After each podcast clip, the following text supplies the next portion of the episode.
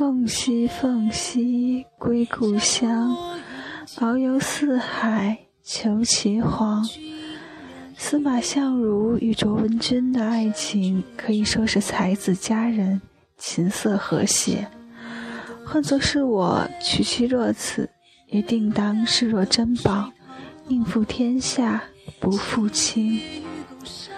与其说卓文君独具慧眼，挑了个才华横溢却不卑不亢的优秀男子为夫，倒不如说是司马相如三生有幸，娶了个敢爱敢恨、聪慧贤淑的妻子。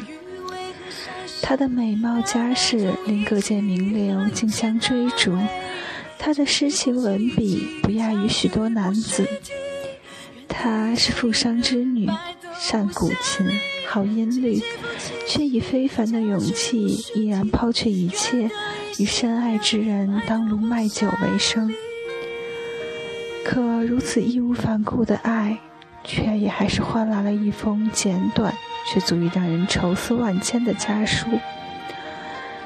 一、二、三、四、五、六、七、八、九、十、百、千、万。机敏如文君，怎会不知这看似简单的十三个字中，却唯独无意？可他虽悲愤，也只以一首诗悄然回应。一别之后，两地相思，只说三四月，又谁知五六年？七弦琴，无心弹；八行书，无可传。九曲连环，从中错断。十里长亭，望眼欲穿。百思想，千系念，万般无奈把郎怨。如果这还不够，再加上一句：朱弦断，明镜缺，朝露晞，芳时歇。白头吟，伤离别，努力加餐，勿念妾。锦水汤汤，与君。长绝，这些还不足以换回浪子那颗飘荡的心吗？卓文君对待爱情与婚姻的态度是值得我们现代女性学习和借鉴的。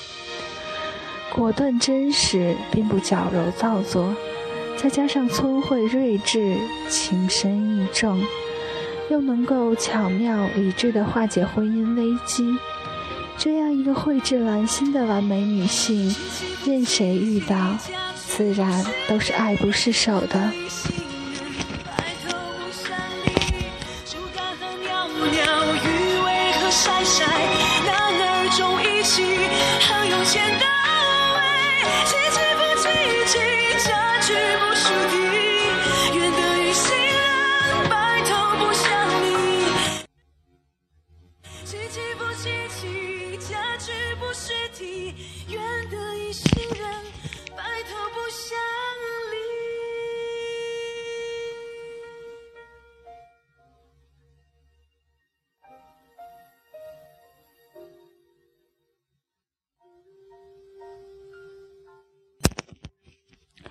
我是主播洛彤，晚安。